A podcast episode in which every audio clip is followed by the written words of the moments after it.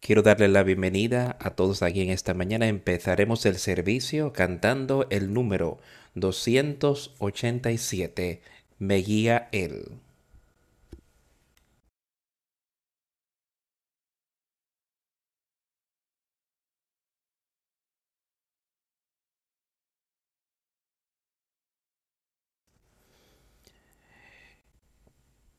Me guía Él con cuánto amor.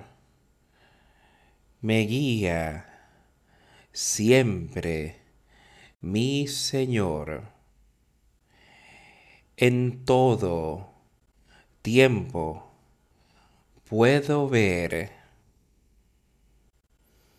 con cuánto amor me guía Él me guía Él, me guía Él, con cuánto amor me guía Él. No abrigo dudas ni temor, pues me conduce el buen pastor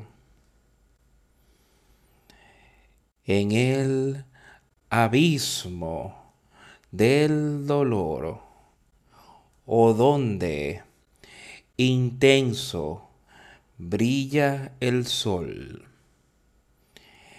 En dulce paz o en lucha cruel,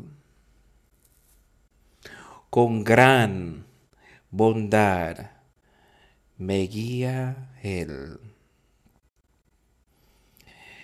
Me guía Él, me guía Él, con cuánto amor me guía Él.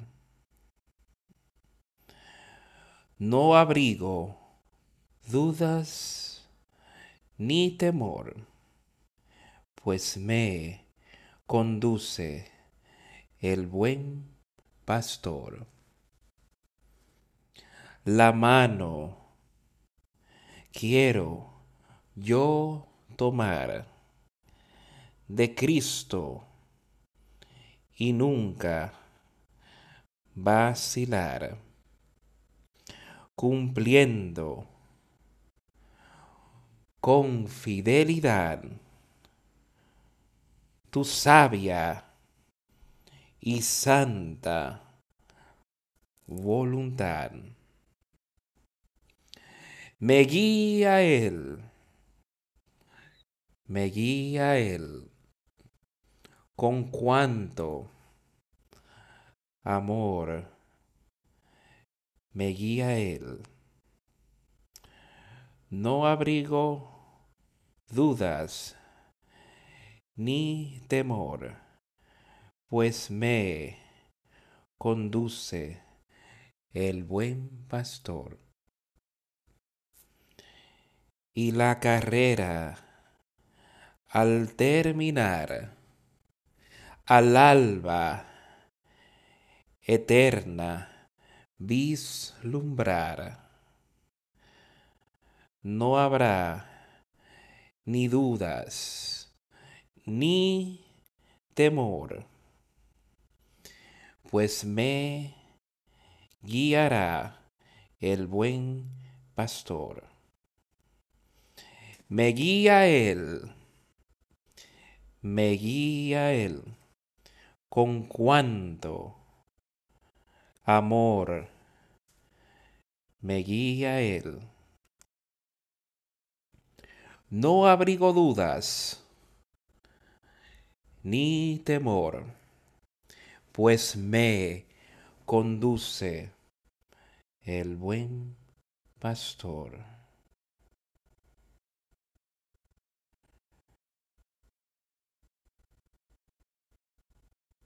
Yo espero que todos podamos cantar esa canción y decir esas palabras y que sea una realidad en nuestras vidas, que Él es aquel que nos guía todos los días y en todo lo que hacemos, a dónde vamos, lo que decimos, cómo nos conducimos, cómo nos vestimos. Él es Él que nos guía.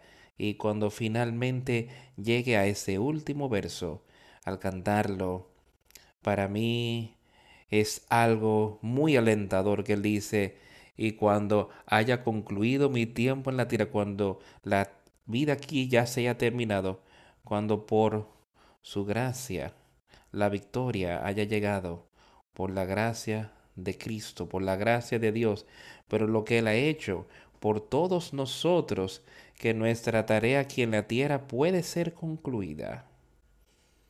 Y la victoria ganada. Aún la muerte y su, y su frialdad no temeré, porque Dios me guió a cruzar, ya que Dios nos guía por esos últimos momentos aquí en la tierra, cuando veamos que se acerca la muerte y llegue esa ola fría, no huimos de Dios, nos acercamos a Él por su misericordia y por su gracia. Sabemos que tenemos ese nuevo nacimiento y sabemos que tenemos confianza en Él, sabemos que creemos en Jesucristo nuestro Señor, que Él es el Hijo de Dios y sabemos que Él nos guiará hoy, ahora, en todas las cosas, lo que sea, de manera que Él venga sobre nosotros. Él está ahí para guiarnos. No importa lo que ocurra. Y en ahí podremos alcanzar la victoria en el fin.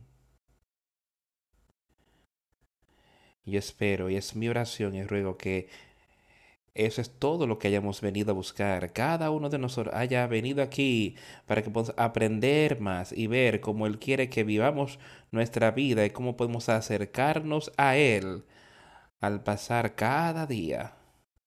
Y así podemos alcanzar victoria, amigos. No por nuestras obras, sino por la gracia de Jesucristo. Quisiera en el día de que hay varios lugares de los que me gustaría leer. Y en primer lugar, quiero que empecemos en Éxodo.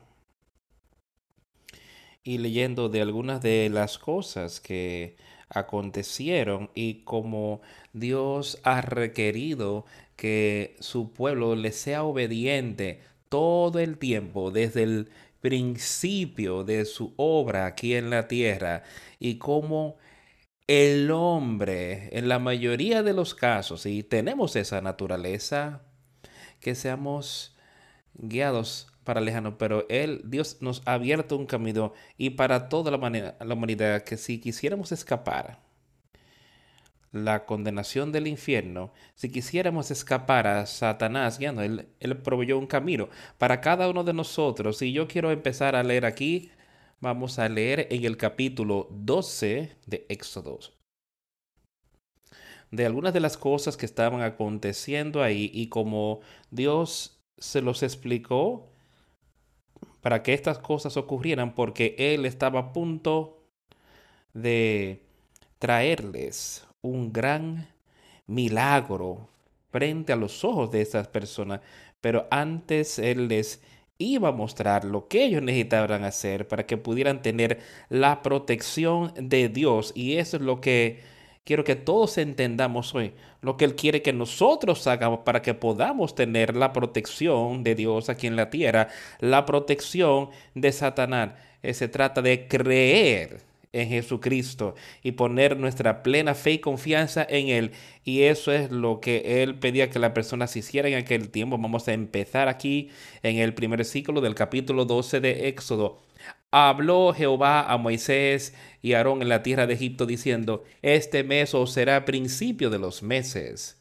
Para vosotros será este el primero en los meses del año, hablar a toda la congregación de Israel diciendo, en el 10 de este mes, tómese cada uno un cordero según las familias de los padres, un cordero por familia, Mas si la familia fuere tan pequeña que no baste para comer el cordero, entonces él y su vecino inmediato a su casa tomarán uno según el número de las personas, conforme al comer de cada hombre, haréis la cuenta sobre el vecino.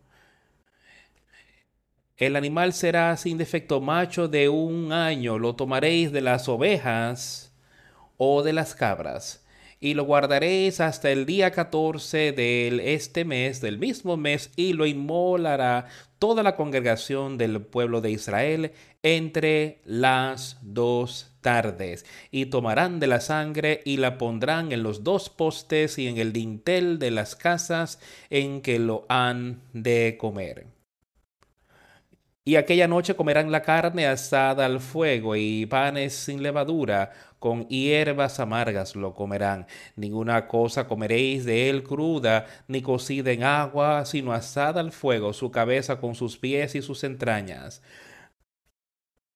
Ninguna cosa dejaréis de él hasta la mañana, y lo que quedare hasta la mañana lo quemaréis en el fuego y lo comeréis así, ceñidos vuestros lomos, vuestro calzado en vuestros pies, y vuestro bordón en vuestra mano, y lo comeréis apresuradamente. Es la Pascua de Jehová. Pues yo pasaré aquella noche por la tierra de Egipto, y heriré a todo primogénito en la tierra de Egipto, así de los hombres como de las bestias, y ejecutaré mis juicios en todos los dioses de Egipto. Yo, Jehová y la sangre os será por señal en las casas donde vosotros estéis.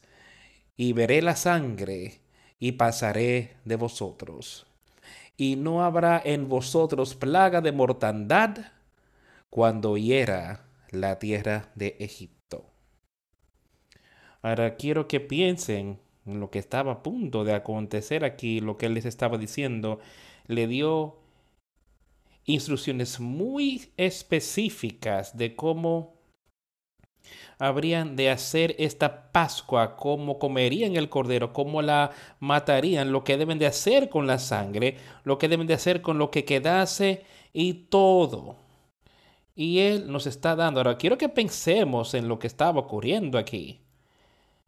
La gente que escucharon la palabra y cumplieron con lo que Él había planeado, con lo que Él les dijo que hiciera, cuando ese ángel de la muerte pasó por Egipto esa noche y dijo, todos los demás y los primogénitos de cada hogar que no tenía esa sangre en la puerta, hubo uno, o sea, donde el primogénito estaba muerto en esa casa. Algo terrible había caído sobre este país por la terquedad de, por la obstinación de Faraón, por la dureza de su corazón. Dios estaba trayendo estas cosas y mostrándole tal como él dijo, que tanto hombre y bestia y todos los dioses de Egipto, contra todos ejecutaré juicio por su impiedad, yo Jehová. Y ahora yo quiero que pensemos cómo es hoy en nuestro tiempo. Él dio instrucciones muy sencillas y llanas. Él ha dado instrucciones muy sencillas para nosotros también en nuestro tiempo, para creer en Jesucristo, para poner nuestra plena fe y confianza en Él, arrepentirnos de nuestros pecados y serás salvo, dice Él. Que tengas ese nuevo nacimiento. E-, esos son y aquellos que hacen exactamente así, guardan sus mandamientos. Vamos a leer y ver cómo algunos habían hecho estas cosas y cómo algunos no como algunos han alcanzado esa victoria de la que hablamos y de la que cantamos. Y algunos verán condenación eterna por la manera en la que vivieron sus vidas, pero continuaron. Eso ocurrió esa noche. Los hijos de Israel ahí dijeron, es el tiempo para sacarlos de aquí, no sé qué más va a ocurrir, hubo gran lamento ocurriendo en Egipto, gran duelo en ese país. Las personas estaban listas para sacarlos de ahí a ellos, a los hijos de Israel, porque se dieron cuenta que había un Dios allí que los estaba guiando. Esta gente procedieron a irse, pues leer todo al respecto y ver lo que aconteció, de cómo ellos pudieron sacar todo, o sea, tomar los despojos del país, el oro, la plata y las joyas y cosas de sus vecinos que Dios les había dicho que hiciera y pudieron despojar a los egipcios, tomarles sus riquezas.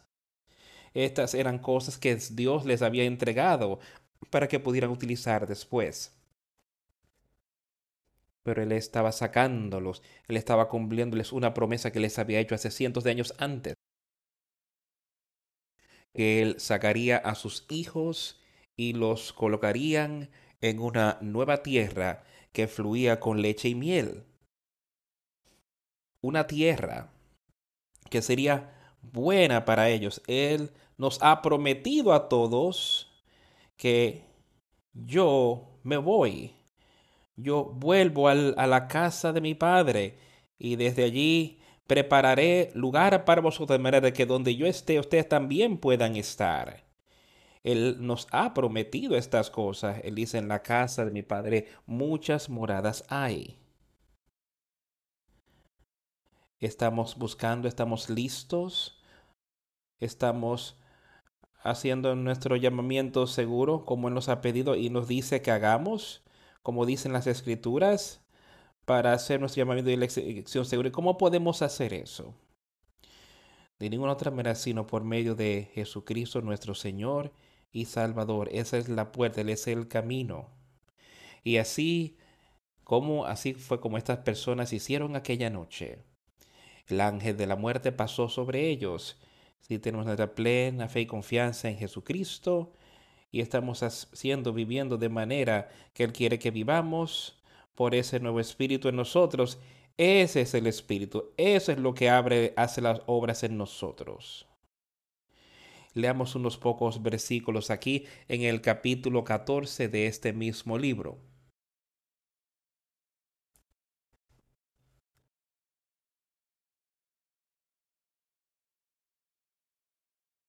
Empecemos a leer ahí en el versículo 10 del capítulo 14 de Éxodo. Estas cosas ya habían acontecido. Los hijos de Israel ah, se habían ido. Iban cruzando la tierra, subían a un lugar a donde parecería que habría gran dificultad, había montañas de un lado y el mar, y no sabían qué hacer. Y este es el versículo 10, capítulo 14. Y cuando Faraón se hubo acercado, los hijos de Israel alzaron sus ojos, y aquí los que los egipcios venían tras ellos por lo que los hijos de Israel temieron en gran manera y clamaron a Jehová y dijeron a Moisés, ¿no había sepulcros en Egipto que nos has sacado para que muramos en el desierto? ¿Por qué has hecho así con nosotros? ¿Por qué nos has sacado de Egipto? ¿No es esto lo que te hablamos en Egipto diciendo, déjanos servir a los egipcios, porque mejor nos fuera servir a los egipcios que morir nosotros en el desierto? El pueblo no entendió allí lo que Dios tenía guardado para ellos. Habían, hay personas hoy en el mundo y puede ocurrir aquí con nosotros si no somos cuidados, podemos estar murmurando y quejándonos de la palabra de Dios y cómo Él quiere que vivamos nuestra vida aquí. Y quizás Él esté pidiendo que nosotros hagamos ciertas cosas, quizás sea diferente a como era en el pasado. Él había sacado a estas personas, ellos miraron, ellos podrían ver a los egipcios que se les acercaban. Tenían gran temor. Puede haber todo tipo de cosas que llegan a nuestras vidas hoy pueden traer gran temor espiritual para ti. Pero recuerda y vamos a leer aquí lo que Moisés le dijo al pueblo en aquel tiempo. Y yo quiero que recordemos que por la gracia de Dios, tú has nacido de nuevo, tú has recibido el poder de Dios. Él dice, yo no os envié un espíritu de cobardía, sino os doy un espíritu de poder y de amor y de una mente sana, de manera que puedan vencer a Satanás en todas las cosas. Entonces Moisés dijo al pueblo, no temáis. Y eso es lo que nuestro Señor y Salvador dijo a cada uno de nosotros hoy. Cuando Satanás venga a nuestra vida o venga tentándonos, no temáis. Estad firmes y ved la salvación que Jehová hará hoy con vosotros. Y eso es para todos los días y tan solo estamos firmes en, esperando que no tratemos de adelantar, no tratemos de descifrarlo por nosotros mismos con lo que tenemos que hacer, sino esperemos en Él cuando vemos a Satanás acercarse y recordemos quiénes somos, recordemos lo que tenemos, recordemos lo que, lo que es Dios el Padre, Dios el Hijo y las promesas que Él nos ha dado. Y dice allí, porque los egipcios que hoy habéis visto, nunca más para siempre los veréis. Ahora, esas son palabras poderosas, cosas poderosas que Dios estaba a punto de mostrarle a esta gente. Mira lo que él hizo, los sacó de la tierra de Él, les dio estas cosas, los había salvado, ninguno había muerto en su hogar, él los había sacado. Y aquí todo estaba listo, ya el pueblo estaba murmurando, quejándose con Moisés y deseando que estuvieran de regreso en la esclavitud. Cuando tú recibes ese nuevo nacimiento, has sido sacado de esa vieja casa pero entonces hay grandes pruebas y tribulaciones que vienen sobre ti. ¿Estás listo para ir y volver a esa vieja casa de la que habías salido? ¿Es eso lo que está en tu mente o quieres ser tú como Moisés que le dijo, no temáis saber y entendéis quién os ha dado este nuevo espíritu? Estad firmes y ved la salvación de Jehová que Él te mostrará hoy y nos lo mostrará todos los días, el poder que Él tiene para vencer. Y no lo veréis para siempre, estos egipcios que venían tras ellos. El Señor luchará por ustedes y ustedes mantendrán su paz. Recordemos esto. Requeremos que en todo lo de nuestra vida, en la que pasamos, tenemos al Señor allí luchando por nosotros espiritualmente para mantenernos tranquilos. No estés murmurando y quejándote contra Él, sino estar tranquilos y ser fuertes. Y Jehová dijo a Moisés, ¿por qué clamas a mí? Di a los hijos de Israel que marchen. Y tú alza tu vara y extiende tu mano sobre el mar y divídelo, y entre los hijos de Israel por en medio del mar en seco. ¿Y qué es lo que ha pasado aquí? Los egipcios se acercan, Moisés ahí clamándole al Señor. Y el Señor dándole entonces instrucciones, así como lo había hecho algunos días antes de cómo ellos podrían salir y como, como ninguno de ellos perecería ahora le está dando más. Dios fue aquello que los sacó. ¿Tú crees que Él iba simplemente dejarlos morir? Dios es los que nos está diciendo que Él nos dará ese nuevo nacimiento, nos dará ese poder que Él tiene. ¿Tú crees que Él te va a decepcionar? ¿Tú crees que Él es más débil de lo que era en aquel tiempo cuando Él estuvo aquí con Moisés? Él es el mismo yo soy. Es el mismo Dios hoy. Pero levanta, alza tu y extiende tu mano sobre el mar y divídelo. Y entren los hijos de Israel por en medio del mar en seco. Y aquí yo endureceré el corazón de los egipcios para que los sigan, y yo me glorificaré, y yo me glorificaré en Faraón y en todo su ejército, en sus carros y en su caballería. Y sabrán los egipcios que yo soy Jehová cuando me glorifique en Faraón en sus carros y en su gente de a caballo. Yo soy Jehová, dice él. Entonces él dice, yo recibiré la honra, yo te mostraré quién tiene el poder y yo venceré a Farazón. Su corazón está endurecido. Y el ángel de Dios que iba delante del campamento de Israel se apartó e iba en pos de ellos. Y asimismo la columna de nube que iba delante de ellos se apartó y se puso a sus espaldas. Aquí Dios los estaba guiando. Pero ahora él ve que ellos necesitan protección. Entonces Dios se coloca detrás de ellos para protegerlos. Cual sea la situación en la que Satanás te meta, Dios está ahí y Él puede protegerte y vencer a Satanás por ti, así como lo hacía con esta gente. Ellos fueron detrás para protegerlos. Le dijo que siguieron Moisés, esto es lo que quiero que hagas. Y esta gente cruzan en seco. Yo me colocaré detrás de ti y te protegeré de Faraón y de Satanás y se colocó entre el campamento de los egipcios y el campamento de Israel, y era nube y tinieblas para ellos, y alumbraba a Israel de noche.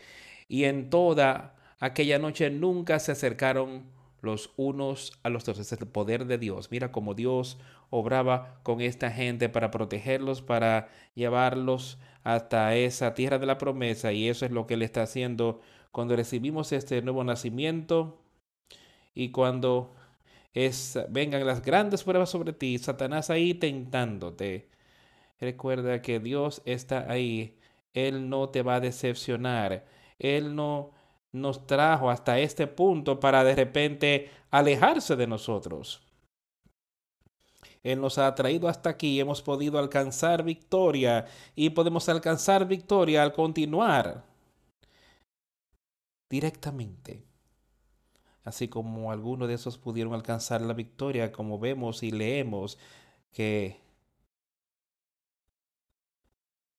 hubo, es que, es que las personas no querían seguir la palabra de Dios en aquel tiempo, como veremos con lo que ocurrió al seguir leyendo más y más y más, hubo gran desacuerdo. Y no hubo unidad. Habían personas que no estaban unidos con Moisés y con Dios. Eso es lo que yo quiero que cada uno de nosotros vea hoy y se pregunte, ¿estoy yo unificado con la palabra de Dios hoy? ¿Estoy unificado con Jesucristo y siendo uno con Él? Si yo soy sin una seré uno con su Padre. Y estaremos juntos y puedo acercarme más a, y Él se acercará a mí.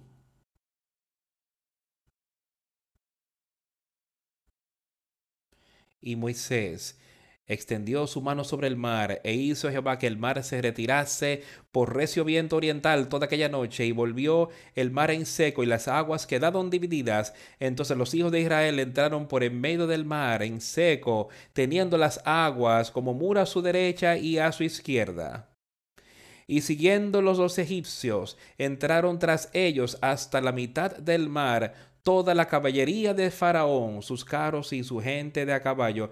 Aconteció a la vigilia de la mañana que Jehová miró el campamento de los egipcios desde la columna de fuego y nube y trastornó el campamento de los egipcios y quitó las ruedas de sus caballos y los trastornó gravemente. Entonces los egipcios dijeron, huyamos de delante de Israel, porque Jehová pelea por ellos contra los egipcios pero era muy tarde. Ahora de repente vemos ellos debieron saber antes que Dios fue aquel que había traído todas estas plagas y aquí estaban tratando de luchar contra Dios. Dios había traído a esta gente. ¿Tú crees que las personas tratando de luchar contra la palabra del Señor hoy no va a funcionar? No va a funcionar en nuestras vidas. No podemos ir contra Él nuestra fe y confianza en Jesucristo y Dios el Padre. Y no tratar de luchar contra Él. Y eso, eso es para ti y para nuestras vidas. Queremos que todos nos examinemos. Que no estemos caminando conforme como quisiera que camináramos hoy. estábamos luchando, estaremos luchando contra él. Y eso es lo, lo que yo quiero examinar con muy cuidado. Y ver dónde yo me encuentro y asegurarme. Y si yo soy donde el Señor quiere que yo esté en su reino espiritual hoy.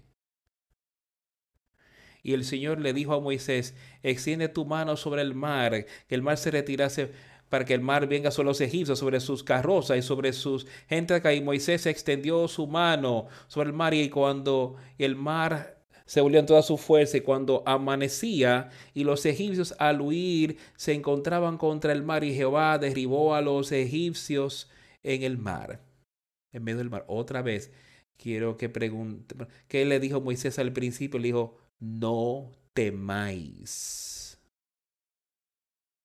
Espera en el Señor. Sé obediente a Él.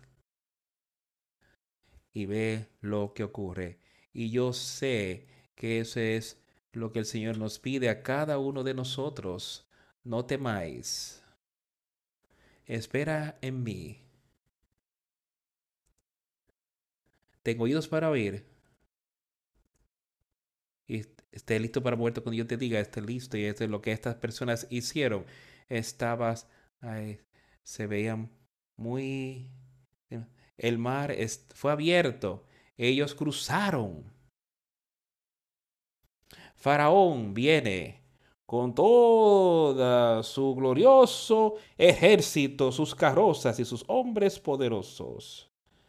Y él cree que él puede ah, cruzar igual pero no funcionaría. Él no tenía a Dios de su lado. Si no tenemos a Dios de nuestra parte hoy, cuando en la vida no va a funcionar espiritualmente, seríamos un fracaso absoluto. Pero podemos tenerlos de nuestro lado. No temáis. Estad firmes y ver la salvación de Dios. Y, las, y volvieron las aguas y cubrieron los carros y a la caballería y todo el ejército de Faraón que había entrado tras ellos en el mar, no quedó de ellos ni uno. Moisés les había dicho, nunca los vería otra vez. Vámonos. Pero los hijos de Israel fueron en medio del mar en seco, teniendo las aguas por muro a su derecha y a su izquierda. Así salvó Jehová aquel día a Israel de mano de los egipcios, e Israel vio a los egipcios muertos a la orilla del mar. Y vio Israel aquel grande hecho que Jehová ejecutó contra los egipcios, y el pueblo temió a Jehová y creyeron a Jehová y a Moisés su siervo. Ellos vieron este milagro, vieron lo que estaba ocurriendo y ellos temían lo que estaba pasando o lo que había ocurrido y se dice que creyeron. ¿Por cuánto tiempo creyeron? Eso es lo que pasa con nosotros cuando decimos, yo creo que Jesucristo es el Hijo de Dios. Eso no es solo por un momento. Eso no es solo por un tiempo donde lo dices y después vas y vives tu vida como quieras. Cuando yo digo que yo creo en Jesucristo, que Él es el Hijo de Dios, yo estoy diciendo, yo creo todo sobre Él. Yo creo que yo debo vivir conforme a su palabra. Yo creo en su misericordia. Yo creo que Él ha dicho que aquel que oye mis palabras y las hacen, yo sé que debo oír su palabra y tengo que estar en la capacidad de lograrlo. Pero la única manera en lo que lo puedo hacer es con su espíritu, no por mí mismo, sino con su espíritu puedo vencer. Puedo creer y puedo dejar que mis obras que sean hechas que eh, son hechas en mi por su espíritu otra vez, no mis obras, pero puedo dejar que mis obras muestren cuánto yo creo en Él. Y ahí podremos alcanzar la victoria, cuánta fe tengo en Él, alcanzar la victoria con Él. Y ellos creyeron a Jehová, o sea, al Señor y a Moisés, su siervo. Y yo creo que Él tiene personas en el mundo y, y tienes personas como su siervo que están en la capacidad de enseñar y predicar su palabra, creer en Jesucristo y entonces querer cuando ver su palabra siendo enseñada. Si viene de Él, debemos creer y debemos sujetarnos a ella. Pero yo te pido y te ruego que tome su palabra, y deje que Él te muestre de dónde viene. Si viene de Él y te adhieres a ella, escúchala, vive por ella. Y yo sé que entonces podemos permanecer en su reino por siempre. Permanecer con Él hasta el fin. Pasemos ahora en el mismo libro, en Éxodo, al capítulo 20.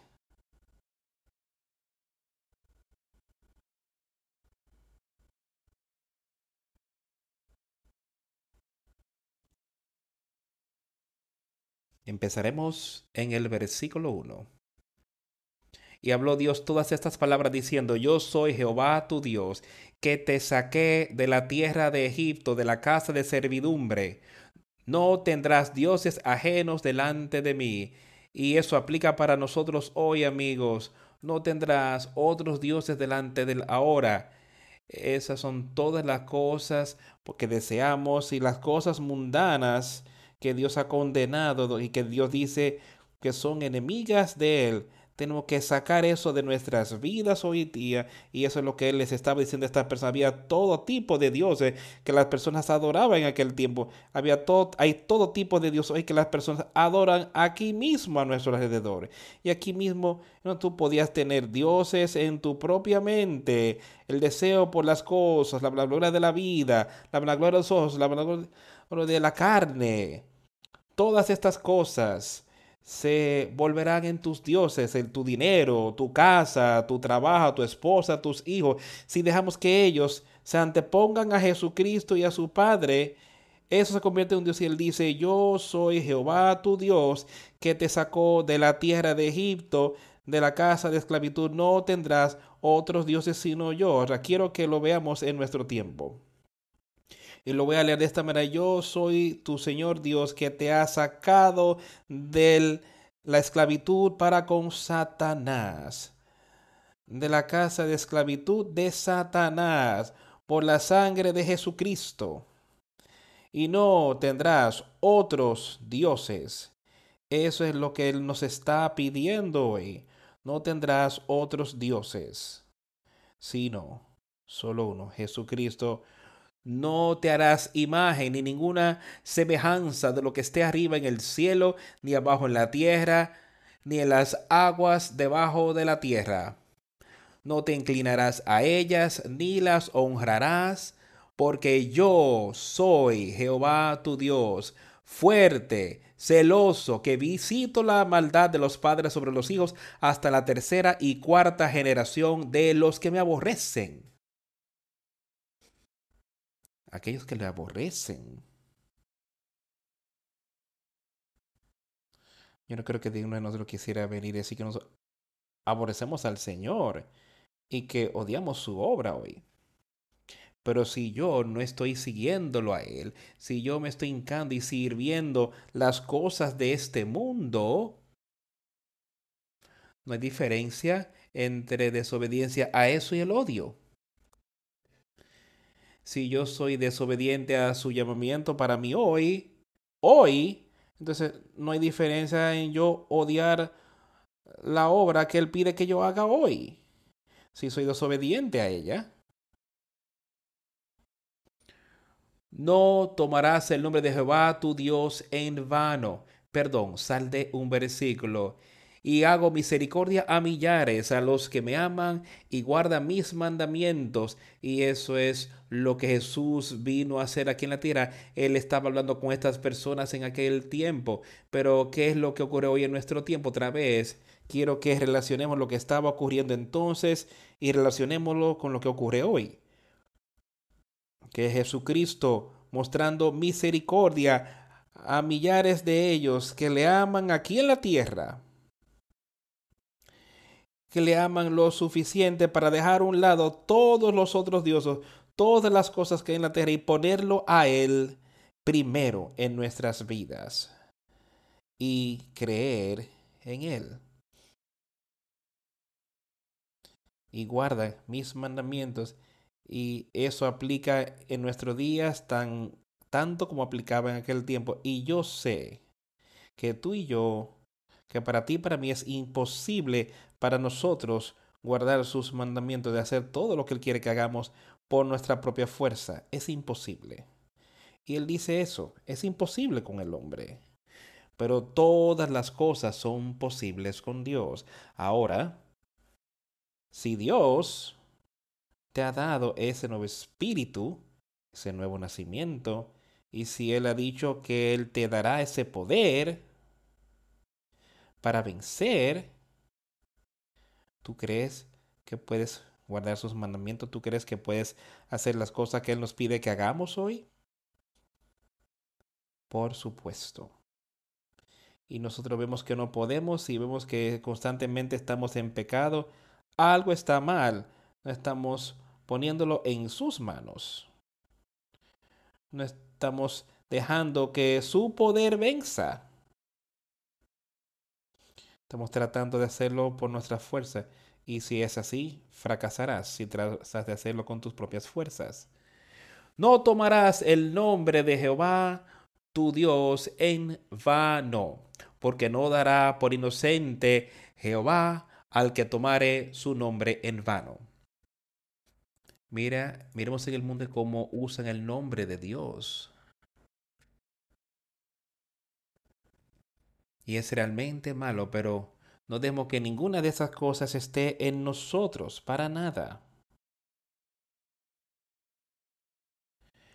Estemos seguros de que miramos atrás y podemos leer y podemos ver los mandamientos del Señor hoy en día y es lo mismo con nosotros. No tomarás el nombre de Jehová, tu Dios, en el nombre de Jehová, tu Dios.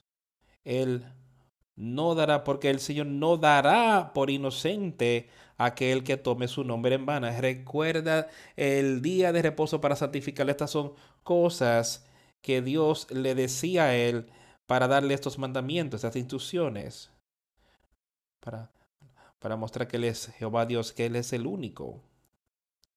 Y después continúa diciendo allí, Él dice, acuérdate del día de reposo para santificarlo. Y yo sé que en aquel tiempo había muchas cosas que se hacían y eso era un mandamiento. Hoy tenemos que guardar todo día santo. No es solamente el sabar. Si dejamos que ese espíritu nos mantenga santo en todos los días, seis días trabajarás y harás toda tu obra. Más el séptimo día, día es reposo, eh, más el séptimo día es reposo para Jehová tu Dios. No hagas en él obra alguna, tú, ni tu hijo, ni tu hija, ni tu siervo, ni tu criada, ni tu bestia, ni tu extranjero que está dentro de tus puertas.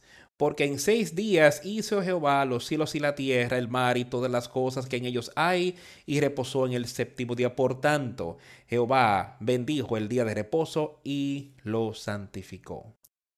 Honra a tu padre y a tu madre, para que tus días se alarguen en la tierra que Jehová tu Dios te da. Otra vez, Él cubre estos mandamientos que les estaba dando en aquel tiempo y son igual de valiosos para nosotros el vivir por ellos como los fue para ellos en aquel tiempo. Y es tanto mejor para nosotros porque Él nos ha dado ese nuevo nacimiento, ese poder, ese espíritu de manera que sí podemos hacer estas cosas. Nos acercamos. Él dice, no matarás, no cometerás adulterio, no hurtarás, no hablarás contra tu prójimo falso testimonio, no codiciarás la casa de tu prójimo, no codiciarás la mujer de tu prójimo, ni su siervo, ni su criada, ni su buey, ni su asno, ni cosa alguna de tu prójimo. Él dice, no las codicias y todo el pueblo observaba el estrueno y los relámpagos y el sonido de la bocina y el monte que humeaba y viéndolo el pueblo temblaron y se pusieron de lejos. Ahí estaba Dios mostrándole, dándoles estas palabras y estos mandamientos y diciéndoles que vivieran por esto. Yo soy Jehová tu Dios que te he sacado de la tierra de Egipcio, de la casa de servidumbre. Yo soy Jehová, hoy soy, yo soy tu Señor Dios que te ha dado a Jesucristo.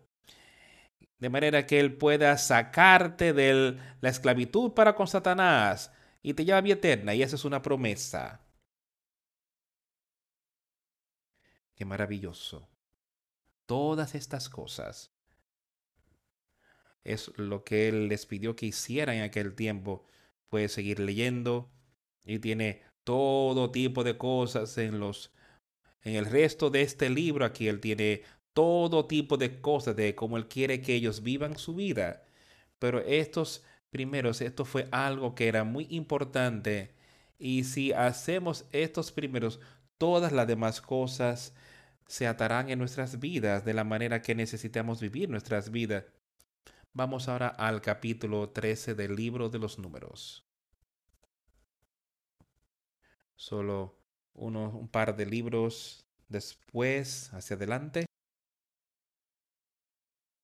Hay en el Antiguo Testamento, el capítulo 13 de números.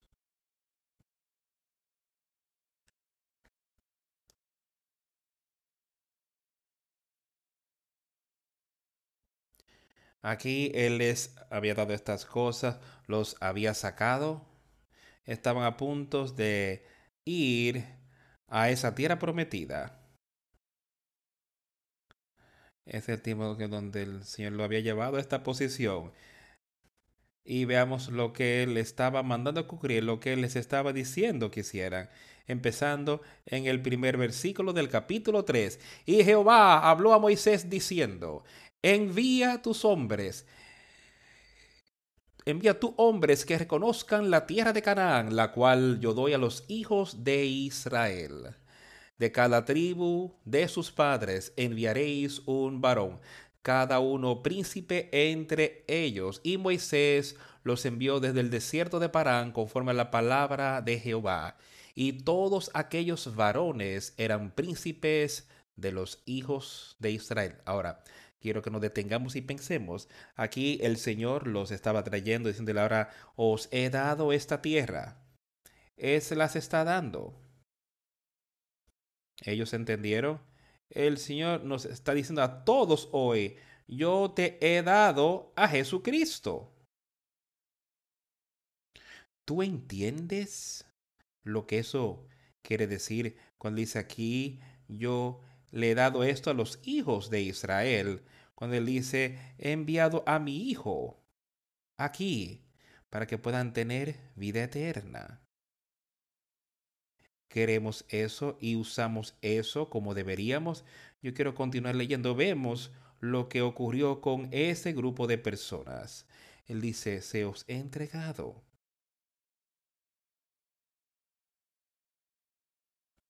estos próximos versículos, más en el, ya hasta el versículo 16, no voy a tratar de, de leerlos porque no puedo pronunciar todos esos nombres, pero ahí están no nombres de los varones que él estaba enviando con cada una de las tribus. Él envió a una para cada uno de ellos.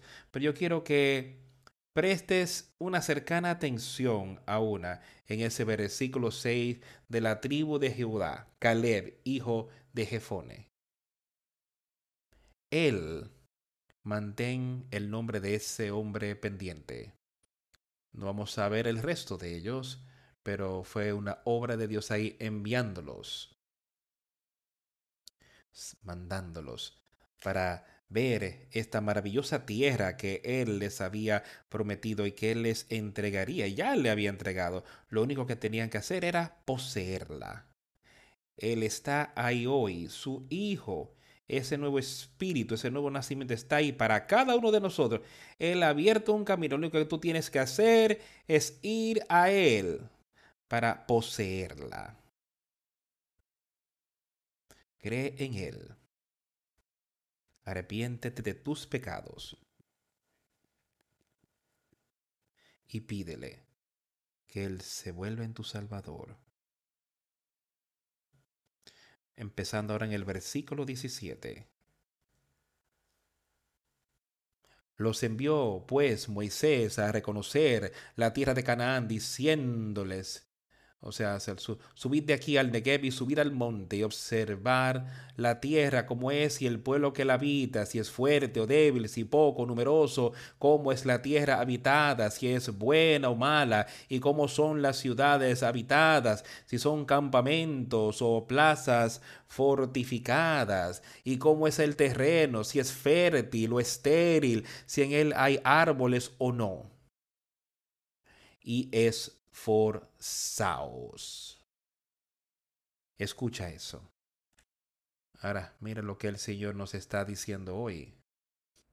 Él nos está diciendo aquí que creamos en Jesucristo, que busquemos, que leamos lo que Él hará por ti, lo que Él ha prometido, lo que Él ha dicho que te daré, te daré este espíritu, estaré contigo hasta el final quédate conmigo, yo me quedaré contigo. Todas estas cosas, Él dijo que yo estaré ahí contigo. Y Él está diciendo, tener ánimo, porque esto es una promesa que he hecho para ustedes.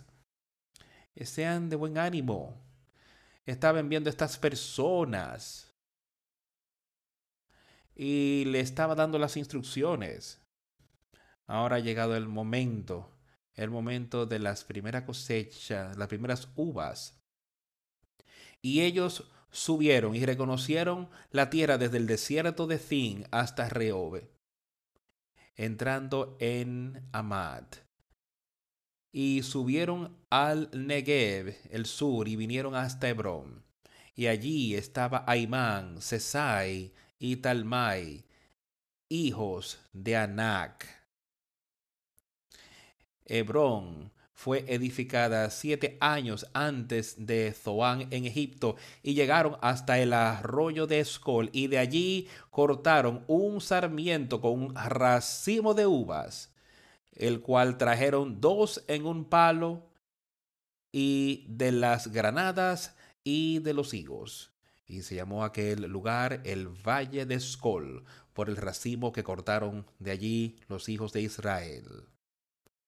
Queremos que nos detengamos y pensemos en lo que estaba ocurriendo allí.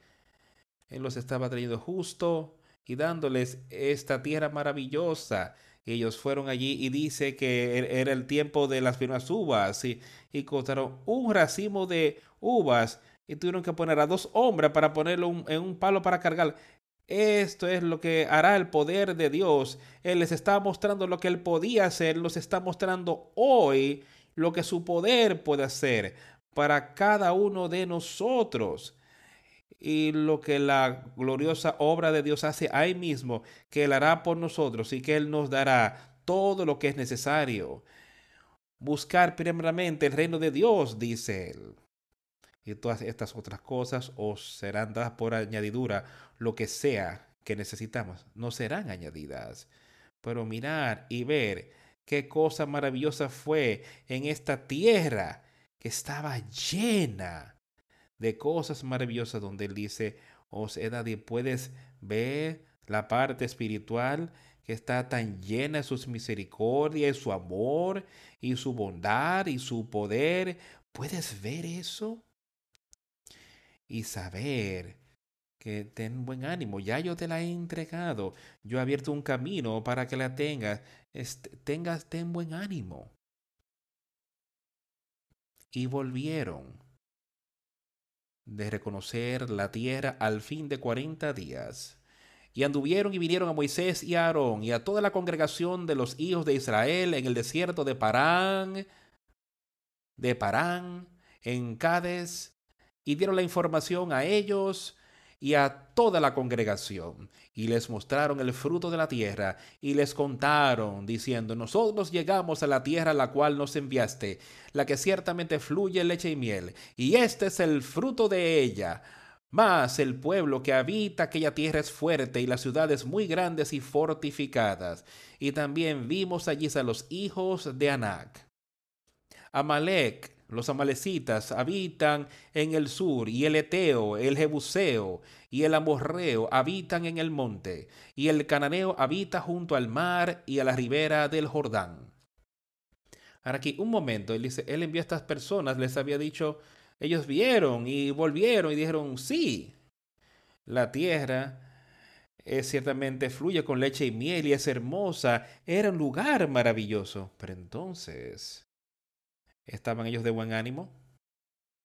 Empezaron a decirle sobre todas estas cosas que esta gente y sus ciudades y cómo estaban desanimando a la gente, eso parecía. Algo está mal aquí. Algo está mal. Y Caleb entonces Caleb, el hombre que le dije que recordara en el versículo 6, hizo callar al pueblo delante de Moisés y dijo, subamos luego y tomemos posesión de ella, porque más podremos nosotros que ellos. Eso es lo que yo quiero que tú pienses hoy. La gente puede tratar de desanimarte, la gente puede en el mundo decirte no tienes que hacer estas cosas, no tienes que escuchar esto. Eso es imposible para ti. Tú no puedes vivir ese tipo de vida. Pueden tratar de poner todo tipo de estorbos delante de ti. Pero, ¿cuál es la promesa de Dios? Yo os daré un espíritu de poder, amor y una mente sana os doy un nuevo nacimiento. Y en este caso, Caleb, él animó a la gente allí cuando estaban oyendo estas cosas. Indudablemente hubo algo de, de perturbación. ¿Qué está pasando? ¿De qué está hablando él? Todas estas cosas. Pero ¿qué dijo Caleb? Caleb cayó a la gente delante de Moisés y dijo, vayamos de inmediato. Y esto es lo que yo quiero que cada uno de nosotros tenga pendiente hoy. Vayamos a Jesucristo y aceptémosle hoy, de inmediato. No de que Satanás te retenga, sino estés al unísono con Él y acéptalo a Él. Nosotros somos bien que capaces de vencerlos. Y Caleb sabía que no se trataba de él, sino Dios que los había sacado de esa tierra, fue Dios que los había hecho cruzar el mar rojo, fue Dios que destruyó a los egipcios. Y yo sé que hoy, que es la sangre de Jesucristo y lo que Él ha hecho por nosotros y que podemos tener plena fe en Él. Y así es como yo he podido recibir ese espíritu, como tú puedes recibir ese espíritu y otros quienes sean. Creyendo. Y se arrepientan. Y eso fue lo que hizo Caleb. Caleb tenía plena fe y él sabía que ese poder estaba ahí y que nosotros podemos vencer y que podemos vencer hoy por medio de Jesucristo nuestro Señor y Salvador. Pero los más los varones que subieron con él dijeron, ahora escucha esto, escucha, aquí estaba Caleb. Y aquí ellos habían visto todo esto y aquí estaba animando lo que vamos ahora. Mas los hombres que subieron con él dijeron, no podremos subir contra aquel pueblo porque es más fuerte que nosotros. ¿Alguien sentiría como que no somos capaces de subir contra Satanás y nada hoy? Lo que sea, lo que sea. No podemos subir con ellos porque son más fuertes que nosotros. Sí, Satanás es más fuerte que tú, pero no es más fuerte que Jesucristo. Y hablaron mal entre los hijos de Israel de la tierra que habían conocido, diciendo, la tierra por donde pasamos para reconocerla es tierra que traga a sus moradores y todo el pueblo que vimos en medio de ella son hombres de grande estatura. También vimos allí gigantes, hijos de Anak, raza de los gigantes. Y éramos nosotros, a nuestro parecer, como langostas, y así les parecíamos a ellos. Desalentador. Yo no quiero hoy, no quiero hacer nada que te desaliente hoy. Pero Jesucristo vino para que podamos vencer. Y yo sé, sin duda alguna, que Él está allí hoy a la diestra de Dios el Padre, mediando para cada uno de nosotros, para que podamos obtener la victoria y podamos conocerle y podemos vencer. Pasemos ahora a Deuteronomio.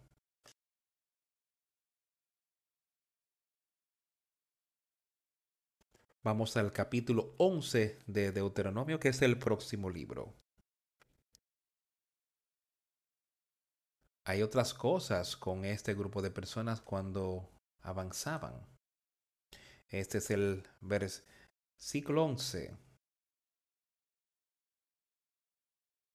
Hay muchas cosas que habían acontecido ya para este tiempo y ahora hemos llegado al Señor que les dice, les empezando en el versículo 1 del capítulo 11, amarás pues a Jehová tu Dios y guardarás sus ordenanzas, sus estatutos, sus decretos y sus mandamientos todos los días.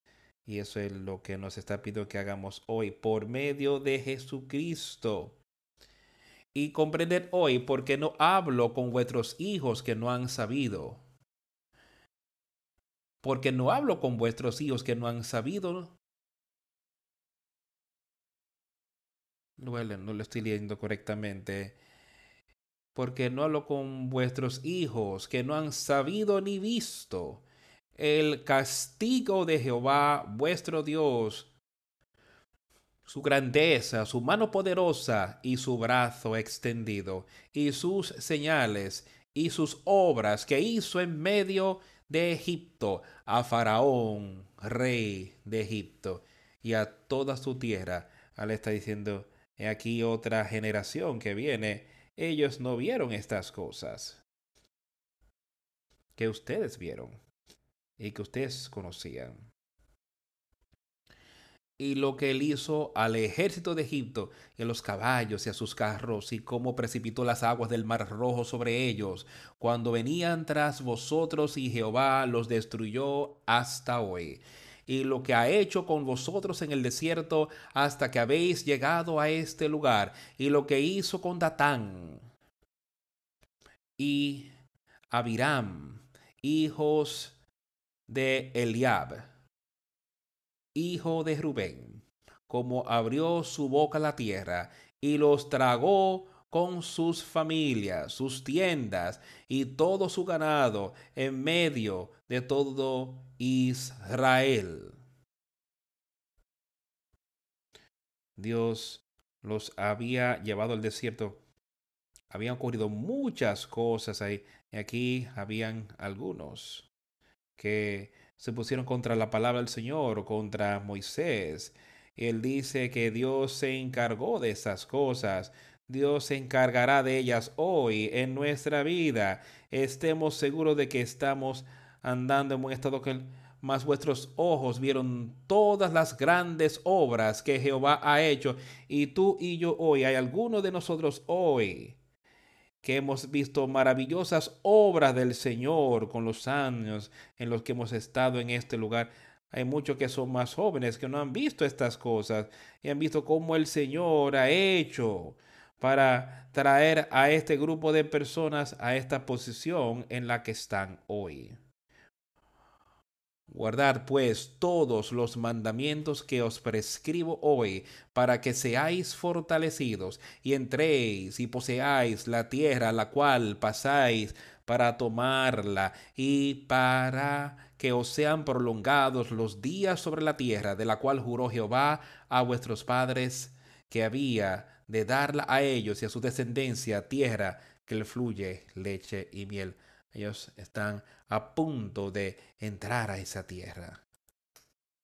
Después de viajar por muchos años por el desierto, por su pecado, por su desobediencia.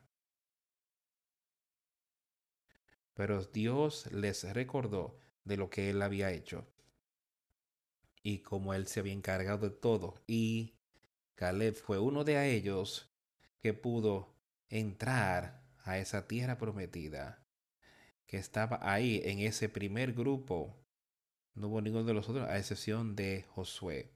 Y todos aquellos que eran más jóvenes de los que él estaba hablando aquí, los niños, los hijos, que quizás habían nacido en ese tiempo después. Pero ninguno me parece que era menor quizás de 21 años de edad, o que estaba a excepción de Caleb y José que pudieron entrar a esa tierra prometida por causa de la desobediencia. Pero yo sé que cada uno de nosotros puede ir hoy a esa tierra de la promedia, eh, promesa por Jesucristo, siendo obedientes a su llamamiento.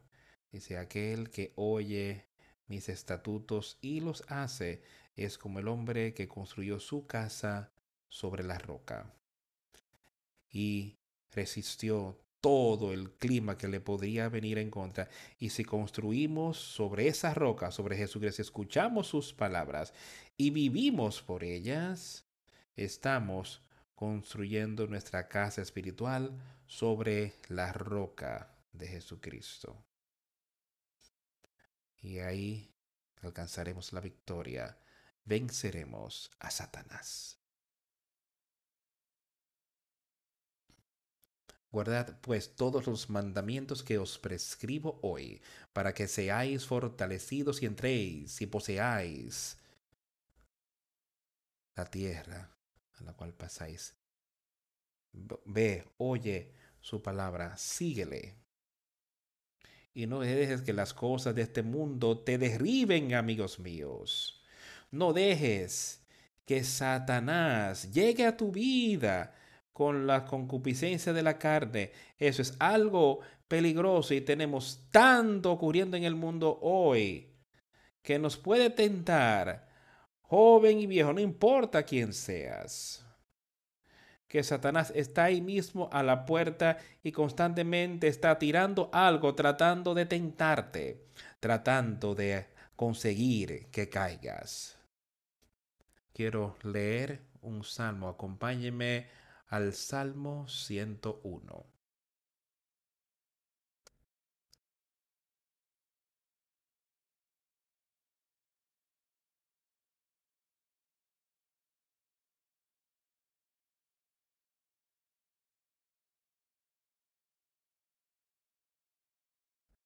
Salmo número 101. Misericordia y juicio cantaré a ti, cantaré yo, oh Jehová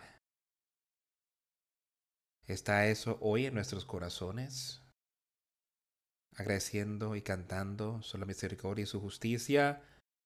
Entenderé el camino de la perfección cuando vengas a mí. Cuando vengas a mí, caminaré en mi casa, en la integridad de mi corazón andaré en medio de mi casa. ¿Cómo haré esto? Dice yo escribiré mis palabras en tu mente, pondré mi ley y mis mandamientos y mi palabra en tu mente y en tu corazón. Eso es lo que Cristo dijo, que yo haré estas cosas. En la integridad de mi corazón andaré en medio de mi casa, me comportaré de una manera perfecta, a la manera de Jesucristo. ¿Vas a comportarte sabiamente hoy dejando que ese espíritu te dirija. En la integridad de mi corazón andaré en medio de mi casa. No pondré delante de mis ojos cosa injusta. Aborrezco la obra de los que se desvían. Ninguno de ellos se acercará a mí. Corazón perverso se apartará de mí. No conoceré al malvado. Ahora, él está alejándose de las cosas de este mundo, pero él dice, no pondré delante de mis ojos cosa injusta. Y oigo a personas, hablo con personas de cosas en tú puedes ver cómo es tan común que Satanás esté constantemente echando cosas, poniéndolas delante de ti, especialmente en las redes sociales, que tú estás involucrado mucho, tú sabes, y tú ves cómo Satanás constantemente pondrá cosas delante de ti. Y yo creo que es algo extremadamente peligroso para cualquier y más vale que tengamos cuidado en cómo la usamos. Todas estas cosas pueden ser utilizadas para nuestra venta, para ser utilizadas bien. Pero si no tenemos cuidado, podemos dejar que nos destruya. Como ahí mismo frente a nosotros, ahí mismo, a un clic de tu mano, por tocarlo, puedes traer todo tipo de males delante de ti. Y la pornografía es algo que ya está tan generalizada hoy en nuestro mundo. Y yo leo sobre cómo es generalizada entre la gente que se profesan ser cristianos, pero es mira lo que yo no pondré cosa malvada delante de mis ojos. ¿Cómo puedo tengo el Espíritu de Dios en mí, ¿cómo puedo yo? Y eso es lo que yo profeso sé, y profesando tener el poder de Dios en mí, de manera voluntaria, trayendo estas cosas a mi hogar, en donde sea que esté. ¿Y qué es lo que le está diciendo en otros lugares? Si esto es un hombre que está involucrado, dice aquel que ve a una mujer para desearla, ya ha cometido adulterio con ella. Leemos una vez hoy de cómo él dice, no cometerás adulterio. Pero estas cosas están generalizadas en el mundo nuestro y puede estar aquí mismo en nuestras vidas si lo permito. Pero yo sé que Satanás no tiene ningún poder sobre ti si tan solo dejas que ese poder de Dios te sobrevenga, te venza a ti. No temas decirle a Satanás, quítate, vete de mi vida. Ponte detrás de mí, quítate de delante de mí. Y alcancemos victoria. Amigos, no dejes que eso quede. Padres, estos teléfonos con niños y contigo y con los abuelos, quien, con quien sea. Es una situación muy peligrosa que puede destruirte a ti y a otros. Escucha a lo que él dice aquí, que yo no pondré ninguna cosa malvada delante. Aborrezco sus obras, dice otro. No se acercarán a mí odia el pescado de cualquier manera. Un corazón perverso se apartará de mí, no conoceré al malvado, al que solapadamente infama a su prójimo, yo lo destruiré. No sufriré al de ojos altaneros y de corazón vanidoso. Mis ojos pondré en los fieles de la tierra para que estén conmigo. El que ande en el camino de la perfección, éste me servirá serviremos a nuestro Señor Jesucristo. Él es el único que ha caminado y ha vivido una vida perfecta sobre esta tierra. Mis ojos estarán sobre... Él es fiel para guardar su promesa. Aquel... No habitará dentro de mi casa el que hace fraude, el que habla mentira, no se afirmará delante de mis ojos. Saca, Satanás, de nuestras vidas. Yo destruiré a todos los malvados de la tierra para exterminar de la ciudad de Jehová a todos los que hagan iniquidad. Pongamos eso entre lo único que podemos hacer hoy. Está aquí en nuestra eh, y destruyamos las mentiras, destruyamos la lujuria, destruyamos cualquier cosa que vaya contra sus enseñanzas, contra sus mandamientos. Destruye eso con el poder de Dios que Él tiene para ofrecer a cada uno de nosotros hoy día. Él nos está dando eso a nosotros y está ahí. ¿Lo aceptarás? Bueno y malo.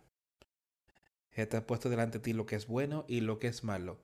¿Aceptarás el bien y la vida o aceptarás el mal y la muerte? Es nuestra la lección. ¿Cuál escogeremos? Yo escojo la vida. Yo sé que cada uno de nosotros puede escoger la vida hoy día. Escoge a Jesucristo y se virtud en todo lo que hacemos. Vamos a concluir esta reunión. Vamos a cantar el 167. Dilo a Cristo.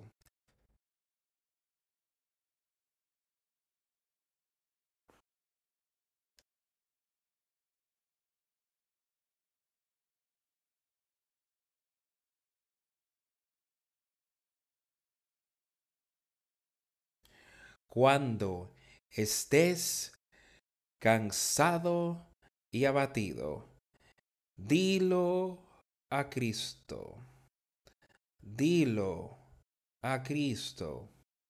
Si te sientes débil, confundido, dilo tan solo a Él.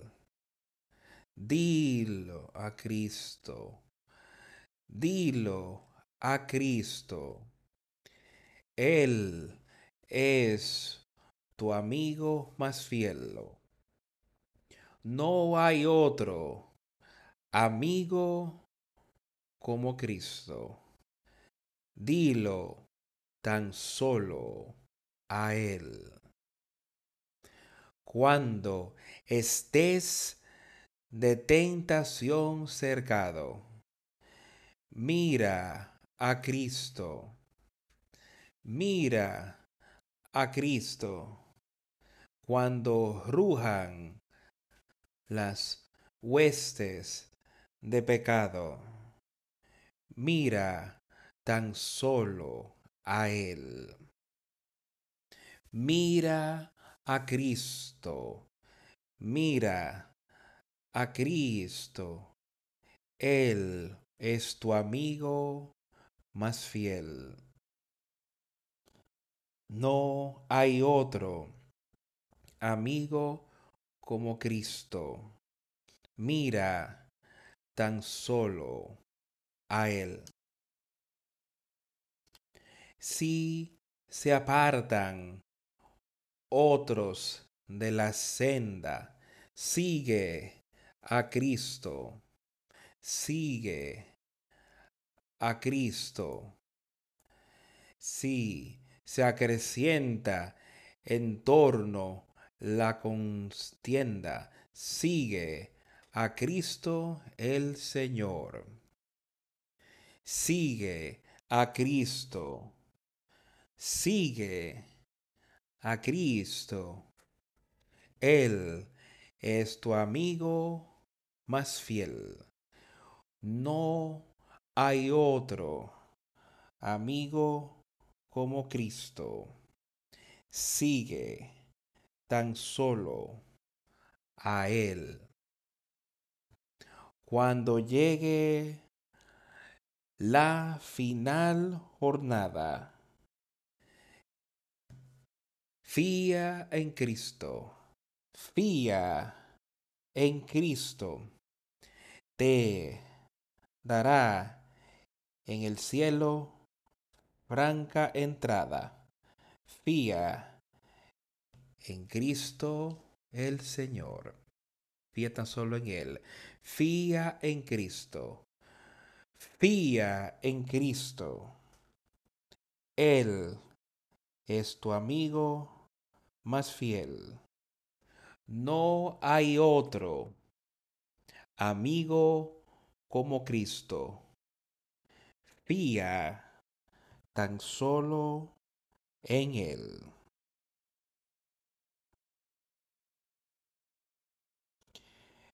Eso es lo que yo recomendaría para cada uno de nosotros. Que tomemos nuestra propia condición y que se la derramemos. A, díselo a Cristo. Él es un amigo que es bien conocido para el justo y él puede ser un amigo. Sea quien seas tú, si tan solo lo aceptas. Pon tu fe y confianza ahí, no en el hombre, no en ti mismo, sino en Jesucristo, nuestro Señor y nuestro Salvador. Oremos. A Dios el Padre, venimos ante ti hoy y te damos gracias por las maravillosas palabras de exhortación que tú nos has dado, de manera que podemos tomar estas cosas, estas palabras y examinarlas desde dejar que tú nos examines en nosotros y que tú examines nuestra vida y ver dónde estamos espiritualmente. Y muéstranos cómo podemos seguir y acercarnos más a ti podemos tener poder sobre el pecado, poder sobre Satanás. Y podemos vencer y podemos alcanzar la victoria. Señor, te ruego que tú seas con todos aquellos que tienen dificultad hoy día, que puedan ponerlo todo en tus manos y que esperen en ti para que puedan ver el poder tuyo, Padre, obrando en ti y en nosotros. Muestra lo que quiere que hagamos, la cosa que nos has confiado en nuestras manos, Señor. ¿Cómo podemos usarla para tu honra, para tu gloria? Que podamos ayudar a tu palabra, ayudar a promover tu palabra, a promoverte a ti y a tu Hijo aquí en la tierra, que otros puedan ver y que otros puedan creer y tener vida eterna. Rogamos que tú nos guíes, que se haga tu voluntad en nosotros y pedimos estas cosas todas en el nombre de Jesús. Amén.